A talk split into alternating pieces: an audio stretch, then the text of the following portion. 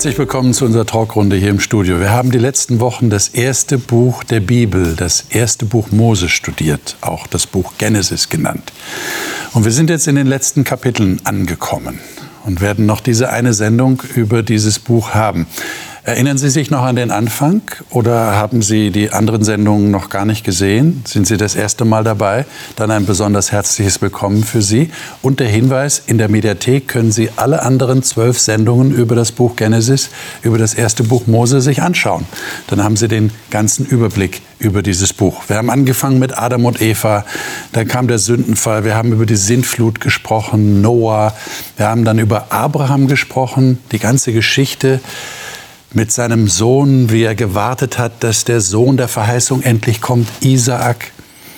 Und dem wurden dann zwei Söhne geboren, Jakob und Esau. Und Jakob der Jüngere erschleicht sich den Erstgeburtssegen. Spannende Geschichten, die sich da entspinnen, auch aus Fehlern, die Menschen gemacht haben. Und die Bibel redet ganz ehrlich und authentisch auch über das, was nicht so gut läuft im Leben von Menschen auch im Leben dieser Menschen vor Tausenden von Jahren. Und wir fragen uns hier natürlich in dieser Sendung, die Bibel, das Leben, was lernen wir daraus?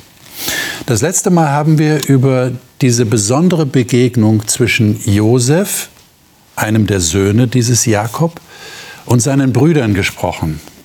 Die haben ihrem Bruder Josef Furchtbares angetan. Sie haben ihn nach Ägypten verkauft als Sklave und dann war eine große Hungersnot und sie kommen wieder nach Ägypten, um Getreide zu kaufen, um festzustellen, am Ende, der, mit dem sie da verhandeln, der zweite Mann im Staat Ägypten, das ist ihr Bruder Josef, den sie damals als Sklave verkauft haben. Und wir haben darüber gesprochen, wie das abgelaufen ist, die Begegnung zwischen den Brüdern und ihm und wie es dann tatsächlich zu einer Art Versöhnung kommt. Und da wollen wir heute fortsetzen in den letzten Kapiteln des ersten Mosebuches. Und ich freue mich, dass die Gäste hier sind, mit denen ich darüber sprechen darf. Und die Gäste darf ich Ihnen jetzt vorstellen. Kathi Godina ist verheiratet, hat eine erwachsene Tochter und lebt im südlichen Bayern. Bei den Hobkursen begleitet sie Teilnehmer, die Gott und die Bibel näher kennenlernen möchten. Sie ist gerne in der Natur und sie schreibt eigene Texte.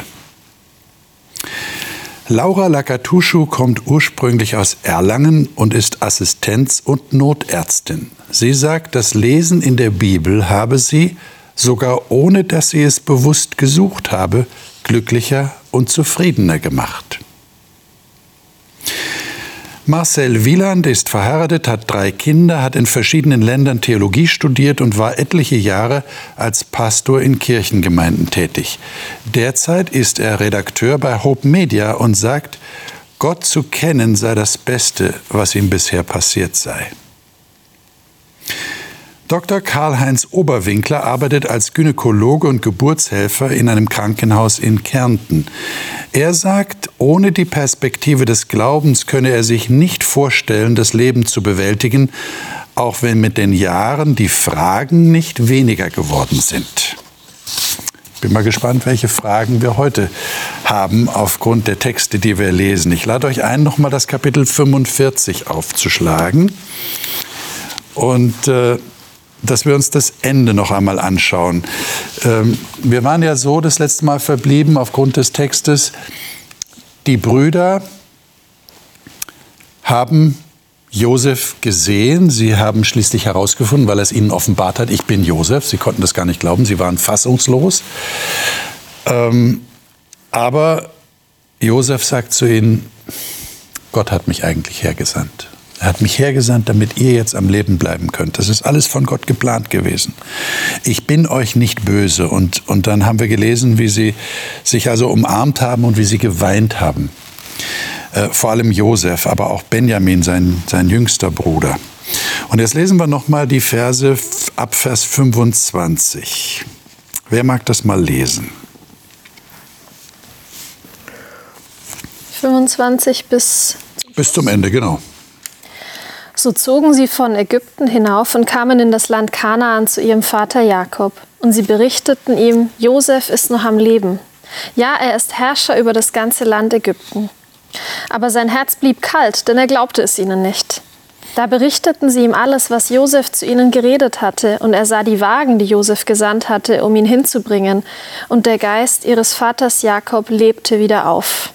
Und Israel sprach: Genug, mein Sohn Josef lebt noch. Ich will hingehen und ihn sehen, bevor ich sterbe. Verständliche Reaktion von Jakob, würde ich sagen. Nicht? Also, das kann er nicht glauben. Nach über 20 Jahren lebt sein Sohn Josef doch noch. Aber er muss zur Kenntnis nehmen, es stimmt offensichtlich, der Josef hat sogar Wagen geschickt, äh, mit denen er jetzt nach Ägypten zu seinem Sohn reisen soll. Und das tut er dann auch. Und jetzt würde ich sagen, lesen wir weiter in Kapitel 46 und da die Verse 1 bis 4. Und Israel brach auf und alles, was er hatte, und kam nach Beersheba und er opferte dem Gott seines Vaters Isaac Schlachtopfer.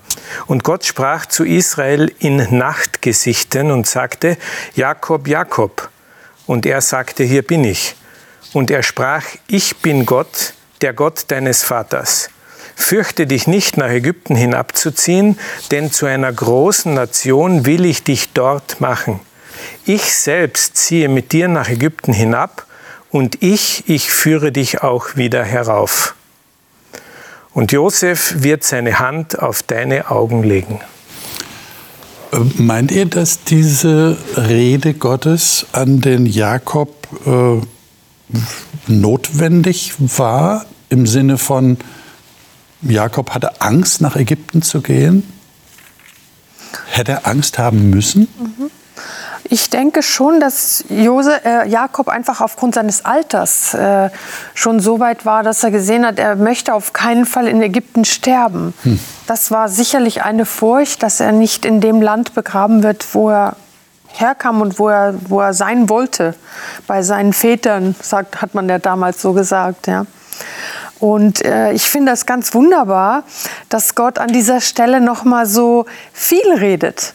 Also das hatten wir bis jetzt nicht sehr oft, dass Gott so viele Worte gemacht hat. Aber hier geht er ganz persönlich auf diese Angst ein, die vorher nicht mal genannt wird. Also Gott weiß, dass der Jakob wirklich Angst hat, in dieses Land zu gehen. Okay. Und vielleicht war es nicht nur der eigene Tod, sondern auch die ganze Konstellation und Josef zu sehen.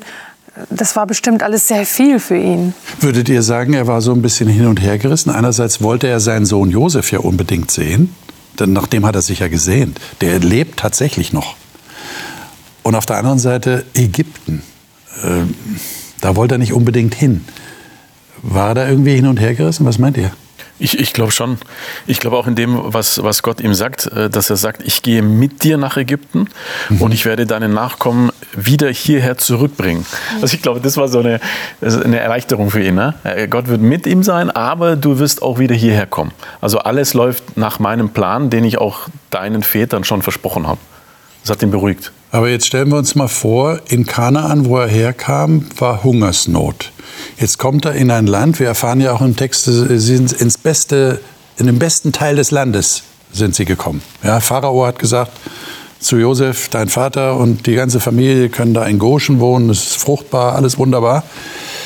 Ähm, warum will man dann zurück? Ja, also ich denke schon, das hängt sehr stark mit dieser Verheißung zusammen. Mhm. Also die Verheißung, das haben wir ja in den letzten Sendungen ein paar Mal besprochen. Das ging ja mit Abraham los, wurde an Isaac eins zu eins weitergegeben und dann an Jakob eins zu eins. Das war ja diese große Verheißung in zwei Richtungen. Erstens, ihr werdet zu einem großen Volk werden. Das war noch nicht der Fall. Zu diesem Zeitpunkt ist diese Verheißung natürlich noch nicht erfüllt. Das war eine große Familie allenfalls, aber noch kein großes Volk.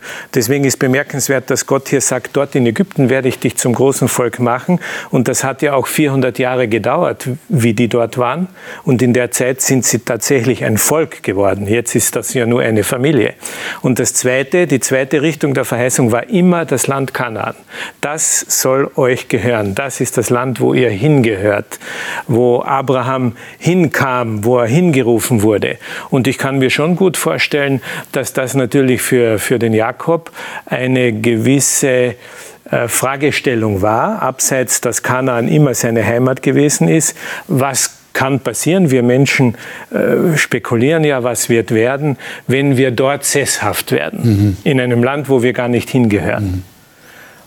Ich meine, könnt ihr das nachvollziehen, jetzt aus eurer heutigen Situation heraus? Also ich habe so den Eindruck, äh, also ich, ich habe noch, ich weiß nicht, habe ich irgendwann jemand sagen hören, wenn ich sterbe, dann möchte ich gerne dort beerdigt werden, wo ich geboren bin oder so ähnlich. Oder, oder in dem Land oder in dem Ort oder auf dem Friedhof. Das gibt es schon, glaube ich, manchmal. Aber haben wir so ein, so ein Heimatgefühl wie das jetzt? Oder war das gar kein Heimatgefühl? War das nur, weil die Anweisung Gottes kam? Oder die, die Verheißung Gottes, sagst du? Ganz oft hängt das mit den Menschen zusammen, die an diesem Ort schon begraben sind. Genau. Ne, also ja. äh, wenn ich weiß, da habe ich ein Familiengrab und ich glaube zum Beispiel an die Auferstehung. Dann ist schön, man äh, trifft sich gleich nach der genau, Auferstehung. Genau, dann ist das so ein angenehmer Gedanke. Okay. Man ist gleich bei seinen mhm. Leuten. Ja. Wenn ich versuche, das auf mich zu beziehen, dann, dann habe ich da jetzt gar kein Ding mit Heimat oder sowas im Kopf, sondern eher die Aufgabe, die er sein Leben lang erfüllt hat, war ja der Vater dieser Familie zu werden, die dann mal ein großes Volk wird. Und ich glaube, er hatte so ein bisschen Angst, wenn wir jetzt nach Ägypten auswandern, dann sind wir ja wieder nicht unser eigenes Volk. Dann schließen wir uns irgendwie vielleicht einem anderen Volk an. Was wird aus meinen Nachfahren? Erfüllen wir überhaupt noch die Aufgabe, die Gott uns gegeben hat? Der hatte vielleicht Angst, dass er jetzt auf die letzten paar Meter noch sein Lebenswerk kaputt macht wieder. Okay. Mhm. Ich glaube auch, die Verheißung war schon, schon Kern bei, ja. bei ihm. Ich meine, sein, sein, sein, Abraham ist ausgezogen ne, war Fremdling. Die waren alle Fremdlinge und, und Gott hat aber versprochen, in Kanaan, da bin ich mit euch, da sollt ihr euch, sag ich mal, entwickeln. Jetzt sind sie dort. Es sieht zwar dramatisch aus, Hungersnot, aber jetzt nach Ägypten, schwierig, was wird sein? Und äh, er hing da schon dran. Die Verheißung Gottes kann sich letztendlich nur in Kanaan erfüllen und das wollte er auch sichergestellt haben. Okay. Toll finde ich, wie Gott das macht, dass er sein Vertrauen stärkt, mhm. äh, indem er sagt, der Josef, den er ja jetzt noch nicht gesehen hatte, Ne? Auf den ging er ja sozusagen erstmal zu in Gedanken. Der wird seine Hand auf deine Augen legen. Also das heißt, wenn du stirbst, ist der bei dir. Ja. ja? Und das hat ihn dann bestimmt irgendwie schon ähm, positiv angetrieben doch zu gehen. Ja, und im Unterschied zu seinen Vätern, vor allem zum Abraham, war er schon immer dort gewesen. Mhm. Also ich persönlich kann es natürlich auch die emotionelle Seite nachvollziehen. Äh, zumindest von euch dreien weiß ich, ihr seid in eurem Leben öfters umgezogen. Aber ich habe, wenn man so will, immer in der Heimat gelebt und mir bedeutet das schon was. Okay. Also das löst in mir da drin eine Resonanz aus. Nicht? Wenn ich irgendwo äh, in der Ferne bin und man hört dort zufällig ein Kärntner Lied zum Beispiel, das, das macht emotionell etwas. Und ich möchte eigentlich dort auch alt werden. Okay, okay. Mhm. Aber ich habe immer da gelebt, natürlich. Ja, ja, ja. ja, ja. Interessant. Also auf jeden Fall hat Jakob Sehnsucht äh, trotz der, das finde ich so bemerkenswert, trotz der Sehnsucht nach seinem Sohn hat er doch auch Sehnsucht nach seiner Heimat, da wo, wo das verheißene Land ist. Okay, das registrieren wir mal, das ist, glaube ich, ganz wichtig. Jetzt haben wir in Kapitel 46 äh, die Verse 28 bis 30, lesen wir die mal. Und er sandte Judah vor sich her zu Josef, dass er vor ihm her Weisung gebe nach Goshen. Und sie kamen in das Land Goshen. Da spannte Josef seinen Wagen an und zog hinauf seinem Vater Israel entgegen nach Goshen. Und als er vor ihm erschien, fiel er ihm um den Hals und weinte lange an seinem Hals. Und Israel sagte zu Josef, nun kann ich sterben, nachdem ich dein Gesicht gesehen habe, dass du noch lebst. Mhm. Also das ist jetzt die Begegnung, die lang ersehnte Begegnung zwischen Vater und Sohn. Er ist jetzt angekommen. Äh, kann man ja versuchen nachzuvollziehen, nicht, dass sie wirklich geweint haben, weil beide waren ja sehr bewegt, dass das endlich wieder. Es gibt ja auch heute so, so Familienzusammenführungen, nicht? Glaube, es gibt sogar Fernsehsendungen darüber, ja, wo die Leute dann mitweinen, wenn die sich dann endlich wieder nach 20, 30, 40 Jahren sehen, weil sie sich völlig aus den Augen verloren haben.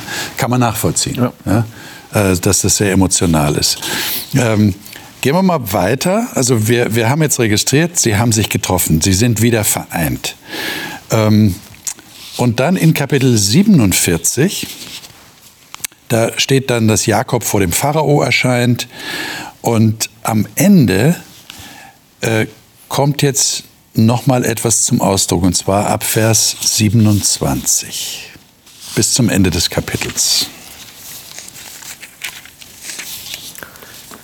So ließen sich die Israeliten in der Provinz Goshen in Ägypten nieder. Sie bekamen Kinder und wurden zu einem sehr großen Volk. Da, da haben wir das jetzt, ne? jetzt werden sie groß. Ja. Jakob lebte noch 17 Jahre in Ägypten. Er wurde 147 Jahre alt. Als Jakob merkte, dass er bald sterben würde, ließ er seinen Sohn Josef rufen und sagte zu ihm, wenn du mir wohlgesinnt bist, dann leg deine Hand unter meine Hüfte. Schwöre mir, dass du treu an mir handelst und mir den Gefallen tust, mich, in Ägypten zu mich nicht in Ägypten zu begraben. Ich möchte bei meinen Vorfahren begraben werden.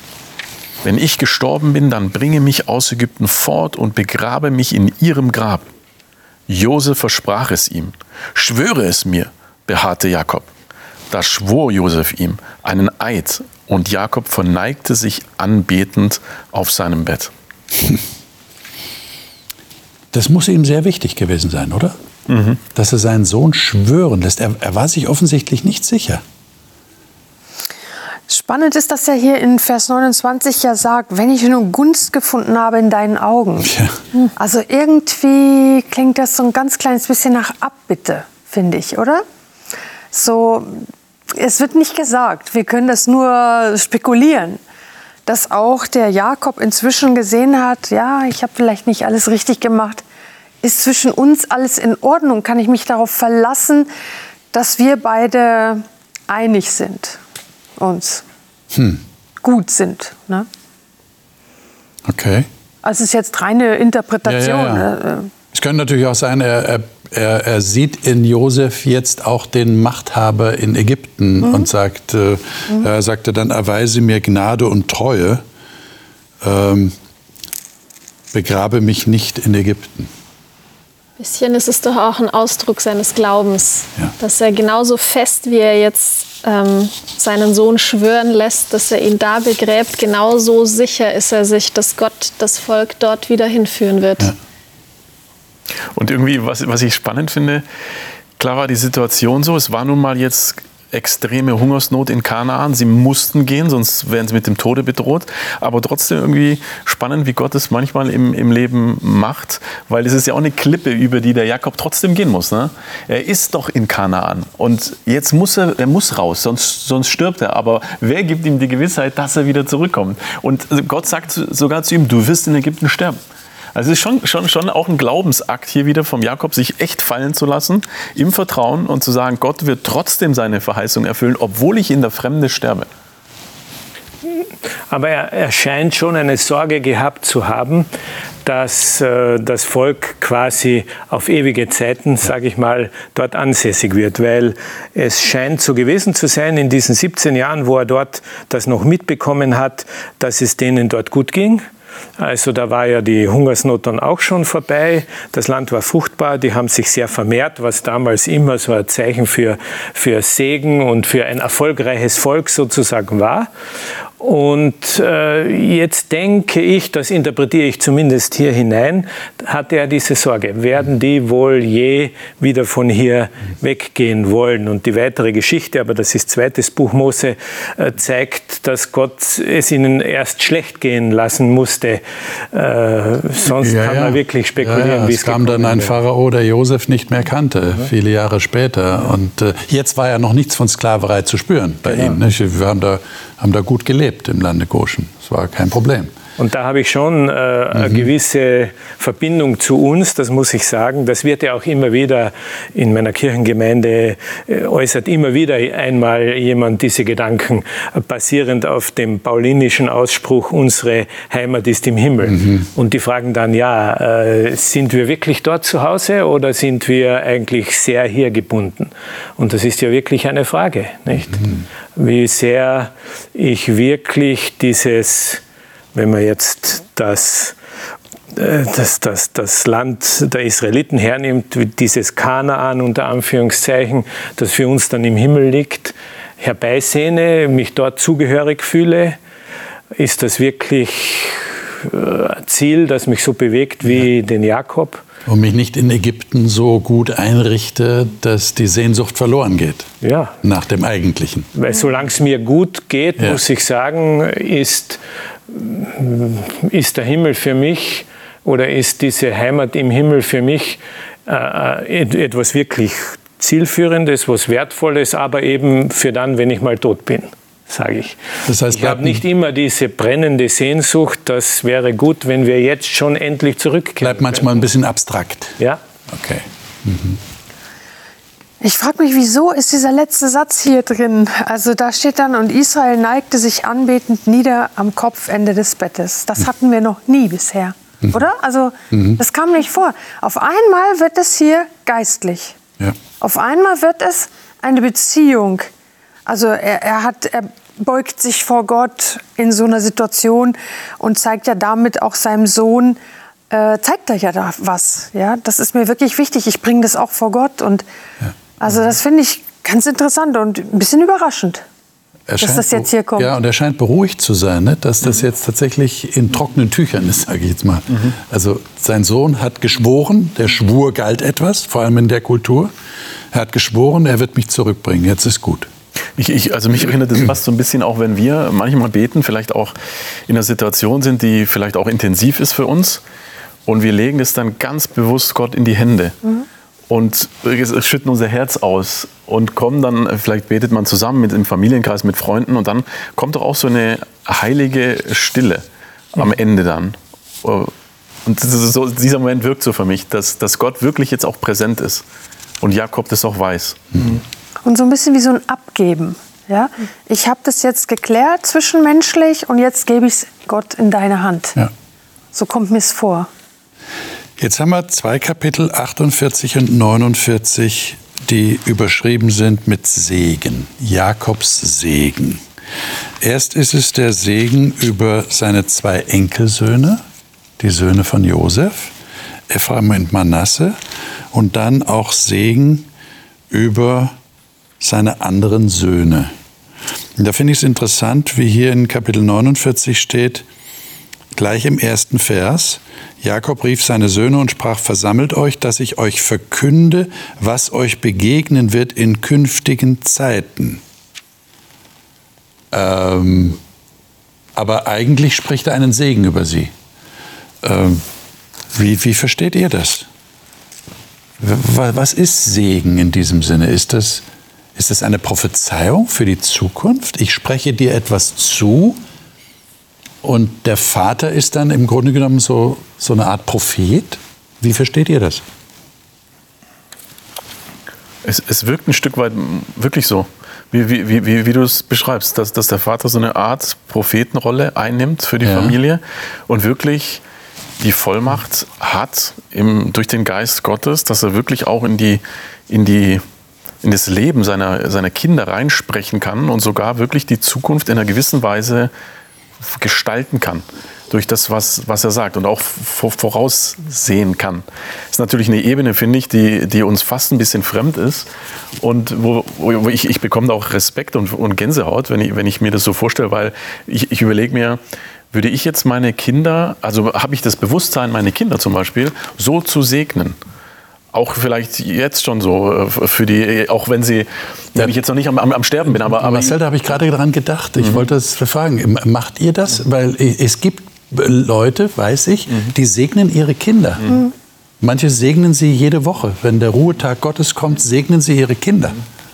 Und, und, genau das ist eine Inspiration für mich jetzt, wo ich auch drüber nachdenke, ja. dass, dass, ich glaube, dass die Bibel uns auch an der Stelle, mhm.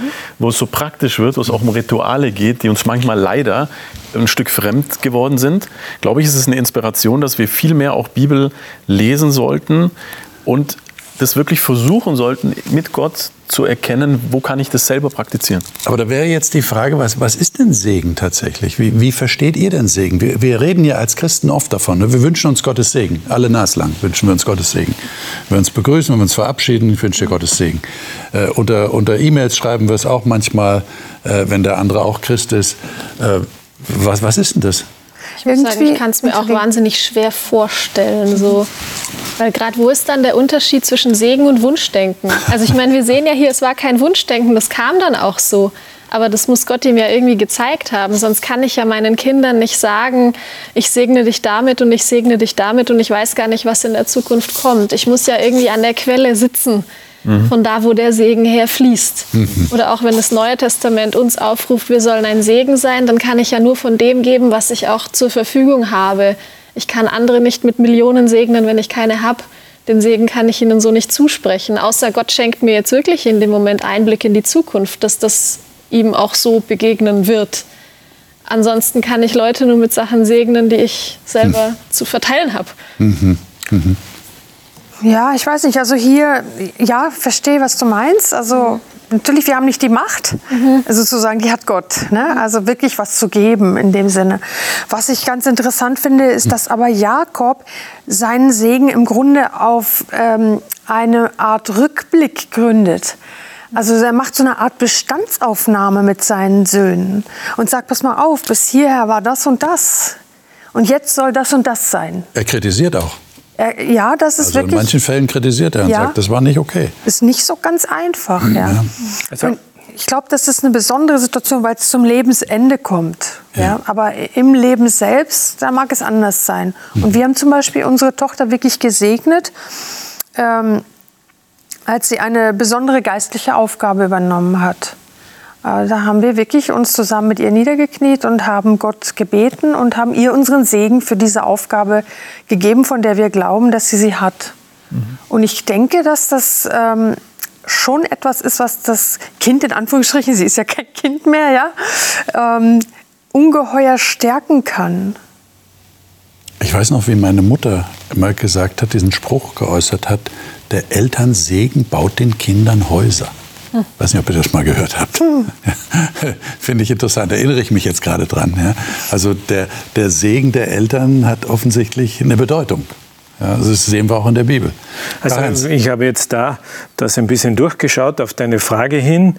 Äh, zwei Dinge. Das erste, was mir auffällt in Kapitel 49, ist außer in der Überschrift die aber von den Bibelredaktoren ja, hingeschrieben stimmt. wurde, von Segen nicht die Rede. Ist nicht die Rede, nicht? Das ist also, interessant. Das würde ich jetzt Gut, dass du darauf hinweist.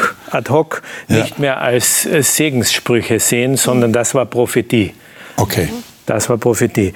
Denn wir haben das Gegenbeispiel im Kapitel vorher, wo Jakob tatsächlich die Söhne von Josef und Josef selber segnet.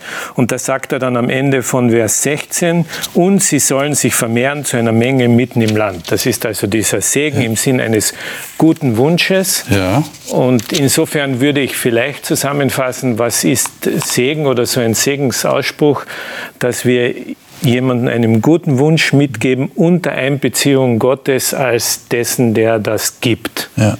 Das meinen wir, wenn wir sagen, Gott segne dich, dass Gott in deinem Leben, den, wenn immer man da jetzt anspricht, Positives bewirkt. Aber ich meine, du hast recht, das Wort segnen kommt hier nicht direkt vor, aber in Kapitel 49, ich lese jetzt Vers 8 gerade, äh, da heißt es, Judah, du bist, dich werden deine Brüder preisen, deine Hand wird deinen Feinden auf dem Nacken sein äh, Judah ist ein junger Löwe, du bist hochgekommen, mein Sohn. Wie ein Löwe hat er sich hingestreckt. Wer will ihn aufstören? Es wird das Zepter von Judah nicht weichen, noch der Stab des Herrschers von seinen Füßen. Was für eine Verheißung das ist, ja. Und, und dann hier Sebulon wird am Gestade des Meeres wohnen. Ähm, also Prophezeiung und Segen vermischt sich hier irgendwo, oder? Äh, ganz kurz, Veto ja. an, an, der Stelle. Ich bin jetzt auch durch den Text gegangen, ne? ges gescannt, genau. So, so, Moment mal, wie mhm. ist das mit dem Segen? Hier auf jeden Fall auch haben wir es in, in Vers ähm, 9, Kapitel 48. Und Jakob sagte... 48, 48, ja, ja. genau. Und Jakob sagte, bring sie zu mir, ich will sie segnen. Ja, ja. Also also, Na, wir hatten, glaube ich, über 49 geredet. Also in Kapitel, Kapitel 49. 48 ist klar, da ja. kommt der Segen vor. 49 auch. Die Verse 25 äh, abwärts, ähm, da Am kommt Ende. in jeder Zeile der Segen vor. Also Josef wird in jeder Zeile gesegnet. Das ist sogar Segensfülle, Segensfülle. Ja, genau. Josef. Die Ausnahme ist bei Josef, genau. Ausnahme. Bei den anderen Brüdern nicht, genau. Also insofern können wir aber trotzdem sagen, dass trotzdem das Phänomen, sage ich mal, schon erhalten bleibt. Ja. Segen und Prophetie hängen zusammen. Ja, auf jeden Fall hier. Ja. Und vielleicht auch für uns, vielleicht sollten wir das schon mitnehmen, so als Erkenntnis. Also ich habe auch vorhin gedacht, wo wir so gesprochen haben, du hast es, glaube ich, gesagt, die Millionen oder so. Ne? Wenn ich die Millionen hätte, könnte ich sie natürlich vererben.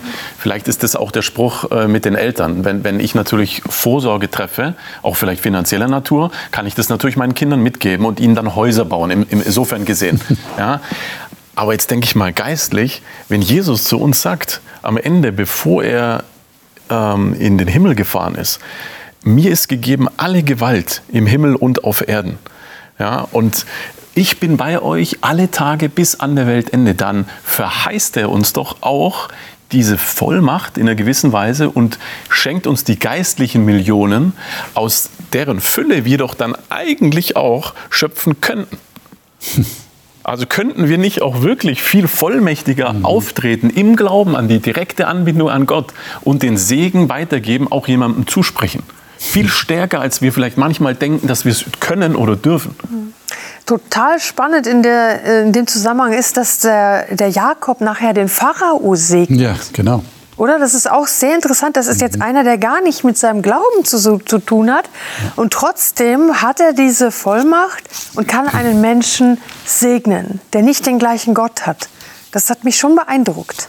Ja, vor, vor, allem als, als Schafhirte, ne? Weißt du, ich meine? Das ist krass, da steht der Schafhirte vor dem mächtigsten Herrscher der, der damaligen Welt. Ja. Und der segnet ihn, nicht umgekehrt.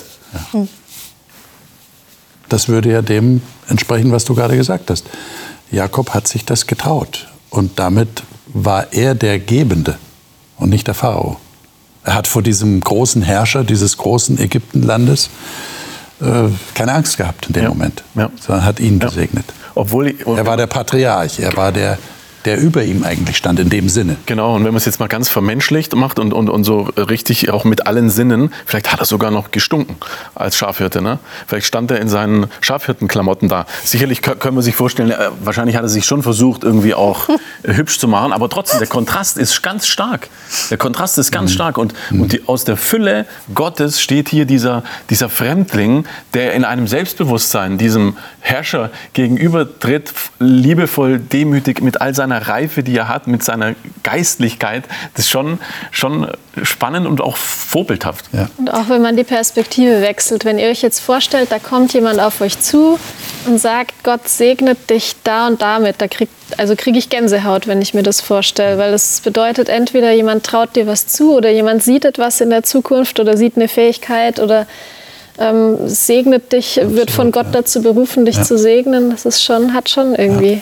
Ja, das, das, wäre ja etwas, so es ernst gemeint ist, ein Segenspruch, mhm. Äh, wo man sagen kann, es ist schon eine etwas, das du dem anderen gibst, wenn du ihm was Gutes wünschst, ja. so es ernst gemeint ja. ist. Also das ist schon etwas, was man dann zu geben hat, genau. Mhm. auch wenn der Segensgeber natürlich eine Etage höher wohnt, das ist klar. Und so, jetzt haben wir noch Kapitel 50. Ja. Darf da. ich noch einen Satz sagen? Nur ganz kurz Ganz kurz, weil wir Jakob ist der, der gesagt hat, ich lasse dich nicht, ja, du genau. nicht. Genau, mhm. genau. Mhm. Ja. Ähm, da kommt eine Sache, das ist noch ein Nachhang zu der Geschichte, die wir in der letzten Sendung hatten, die Versöhnung mit den Brüdern. Jakob stirbt jetzt tatsächlich nach diesen äh, Segnungen, die wir hier gefunden haben. Und da steht jetzt ab Vers 15 etwas sehr Interessantes. Lesen wir das mal ab Vers 15, ich würde sagen bis Vers 21. Weil nun ihr Vater tot war, bekamen Josefs Brüder Angst. Was ist, wenn Josef uns feindlich gesinnt ist und sich jetzt für all das Böse rächt, das wir ihm angetan haben, sagten sie. Deshalb schickten sie Josef folgende Nachricht. Bevor dein Vater starb, wies er uns an, dir zu sagen, deine Brüder haben dir übel mitgespielt. Vergib ihnen doch das große Unrecht von damals. Deshalb bitten wir dich, uns zu vergeben. Wir dienen doch demselben Gott wie unsere Väter. Als Josef die Nachricht erhielt, musste er weinen. Dann kamen seine Brüder und fielen vor ihm nieder. Wir sind deine Diener, sagten sie. Aber Josef sagte zu ihnen, Habt keine Angst vor mir. Bin ich etwa an Gottes Stelle? Was mich betrifft, hat Gott alles Böse, das ihr getan habt, zum Guten gewendet. Auf diese Weise wollte er das Leben vieler Menschen retten. Habt also keine Angst. Ich selbst will für euch und für eure Familien sorgen. So beruhigte er sie und sprach freundlich mit ihnen. Also wie findet ihr das? Der, die Brüder nutzen auch nach dem Tod von Jakob seine Autorität, die er offensichtlich für Josef hatte, um dafür Sorge zu tragen, dass ihnen nichts passiert. War die Sache jetzt noch nicht geklärt? War die nur so on hold? War die nur so geparkt? Solange Jakob lebte, fühlten sie sich sicher, weil sie dachten, Josef wird uns nichts Böses antun, solange unser Vater noch lebt? Wie würdet ihr das einschätzen? Ich finde, es klingt realistisch. Realistisch. Ja, weil ich glaube, eine Sache klären klingt so Hollywood-filmmäßig, äh, ist in fünf Minuten abgehandelt und dann ist das Happy End und das Happy End war ja schon vorher. Aber ich glaube, eine Sache klären dauert Jahre. Manchmal, also gerade wenn es um sowas geht. Okay. Ja, offensichtlich waren die Ängste da. Das Ja. lässt sich ja aus dem Text klar ersehen. Die Angst haben sie gehabt, ja. Für Josef muss das sehr, sehr emotional gewesen sein. Weil letztendlich ist es so, sie bringen den Vater ins Spiel. Ich habe persönlich so einen ganz kleinen Zweifel, ob es wirklich so war, dass der Vater das gesagt hat. Denn der hat ja vorher mit Josef gesprochen. Ja? Nutzen Sie jetzt, ich weiß es nicht. Also man möchte das natürlich auch nicht urteilen, steht ja nicht drin. Aber äh, dem Josef ist das sehr nahe gegangen, weil sie auch, hier kommt das erste Mal das Wort, vergib doch vor wörtlich. Es kann sein, dass es wirklich das erste Mal ist, dass sie zu ihm sagen, vergib uns. Und, und auch, da- dass sie sagen, wir haben was Böses getan. Also in den Worten des Jakob. Ja? Der Jakob, es ist ein Zitat. Sie zitieren den Vater. Sagen, was, was ihr ihm angetan habt, das soll er euch vergeben. Ich meine, es wurde auch eine zerstörte Beziehung wieder zusammengesetzt. Und da ist jetzt auch die Frage, hält diese Beziehung nur über den Vater? Sind wir überhaupt persönlich jetzt wieder in einer Beziehung oder läuft das bloß über diesen einen Dreh- und Angelpunkt? Ja. Aber irgendwie auch total schade ne? und, und tragisch irgendwo, weil die haben da jahrelang miteinander dann gelebt, sind äh, fruchtbar geworden, haben sich vermehrt, Reichtum äh, war wirklich äh, da. Ähm, alles schön, könnte man sagen. Und jetzt würde man eher so ein Ende erwarten, ne? dass sie jetzt so gestärkt äh, in die Zukunft gehen. Und dann kommt nochmal so die Klippe am Ende.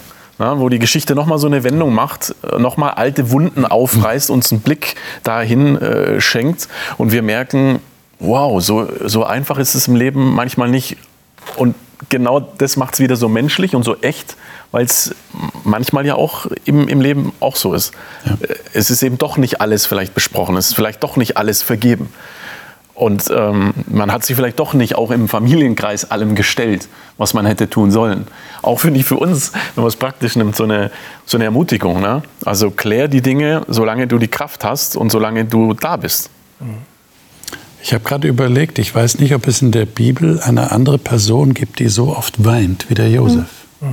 Das ist auffällig. Ja. Das ist auffällig. Er weint auch hier wieder an dieser Stelle. Das heißt, er war innerlich sehr berührt und sehr bewegt von dem, was da passiert und was seine Brüder zu ihm sagen. Und vielleicht hast du recht, Kathi, äh, es kommt das erste Mal das Wort vergeben vor. Vergib doch deinen Brüdern, die dir Böses angetan haben. Und das rührt etwas an in ihm. Und wir wissen ja auch vieles nicht, nicht. Man kann sich schon vorstellen, dass die dort lebten in diesem Teil von Ägypten und Josef war ja nach wie vor der zweite Mann im Staat. Also äh, da war sicher eine gewisse Distanz. Wir dürfen uns das wahrscheinlich nicht so vorstellen, dass die sich äh, wöchentlich da gesehen haben, sondern äh, die lebten ihr Leben und er seines. Die Verbindung war, da gebe ich dir ganz recht, der Vater. Man hat sich äh, nicht so richtig zusammenleben können eigentlich auch. Und ich finde es so besonders, ganz am Ende heißt es, Vers 25, und Josef ließ die Söhne Israels schwören und sprach, hat Gott euch dann heimgesucht, dann führt meine Gebeine von hier hinauf. Vorher sagte er, ich werde jetzt sterben. Das war am Ende vom Leben von Josef. Gott aber wird euch heimsuchen, euch aus diesem Land hinaufführen in das Land, das er Abraham, Isaac und Jakob zugesprochen hat. Und irgendwie habe ich so das Gefühl, jetzt ist das Vertrauensverhältnis wieder so etabliert, dass er sie das schwören lassen kann. Er vertraut ihnen, dass sie das tatsächlich machen werden. Ja, da haben wir wieder diese das. Sehnsucht nach der eigentlichen Heimat. Er sagt das zu seinen Brüdern und ich ja. glaube, es waren die echten Brüder gemeint, also nicht ja. jetzt Brüder genau. im Sinn genau. seinem Volk. Ja. Ich finde es spannend, dass ihr das Ende so als negativ empfindet. Habe ich zumindest bei dir vor allem so durchklingen sehen. Ich finde es gar nicht, also ich finde es eigentlich relativ heilsam. Also vielleicht ist dieses Gespräch noch mal ein bisschen holprig, aber ich finde, es ist noch mal ein zweites Happy End. Mhm. So dieses, okay, wir haben jetzt eine neue Beziehung so langsam über die Jahre aufgebaut und wir haben vielleicht über die Jahre ein paar Sachen auf den Tisch gelegt, vielleicht auch nicht. Jetzt kommen die Brüder nochmal und sagen nochmal, hey, nur dass du es weißt, es tut uns wirklich leid. Und wir wollen mit dir in einer Beziehung stehen. Wie stehst du dazu? Und es wird nochmal ausgesprochen und nochmal diese Versöhnung geschaffen. Ich finde das eigentlich sehr positiv. Darf ich euch in den letzten Minuten dieser Sendung fragen, dass ihr vielleicht in einem Satz ausdrückt, was nehmt ihr mit aus dem ersten Buch Mose? Könnt ihr das in aller Kürze sagen? Was ist das Wichtigste, was ihr mitnehmt? Für euch ganz persönlich. Das, ja, dass der Gott der Väter sozusagen mein eigener Gott werden kann. Also mich, mich beeindruckt, dass durch die ganze Geschichte hieß es immer der Gott des Abraham, der Gott des Isaak. Aber irgendwann wird er zu meinem Gott. Das ist ein entscheidender Moment, finde ich, dass ich das schaffe, aus dieser Familientradition als Christ vielleicht auch auszusteigen und zu sagen, nein, nein, Gott hat keine Enkelkinder. Okay. Er will mich. Marcel.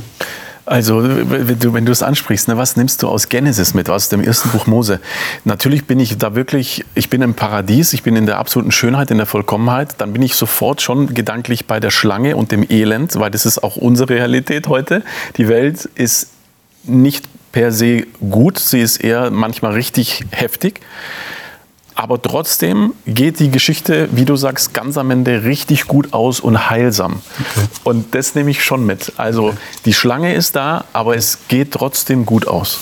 Ein Satz? Ein Satz. Gott geht mit mir durch all die Umwege meines Lebens bis in das Land, wo ich hingehöre. Okay. Laura, du hast das Schlusswort. Bei mir ist es ähnlich. Ich fühle mich von Gott dazu aufgerufen, mutig zu sein und mutig mit ihm voranzugehen in das, was kommt.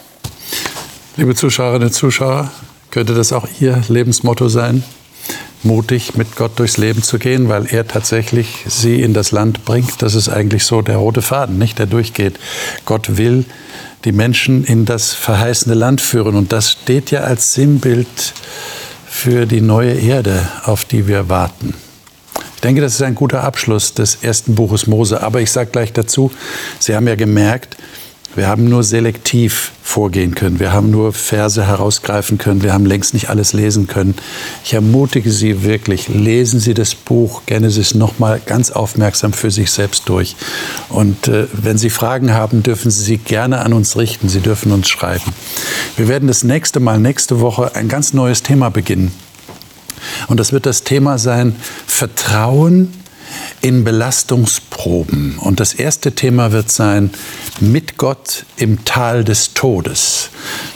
Der Titel klingt äh, irgendwie aufrüttelnd, im Tal des Todes.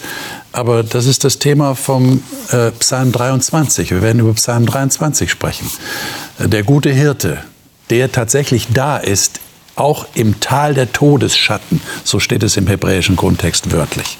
Ich hoffe, Sie sind dann wieder dabei und lassen sich auf dieses neue Studium etlicher Bibeltexte in der Bibel ein. Ich freue mich drauf. Ich bin wieder hier und es sind Gäste hier und wir diskutieren das und ich hoffe, Sie sind auch dabei. Alles Gute Ihnen, Gottes Segen.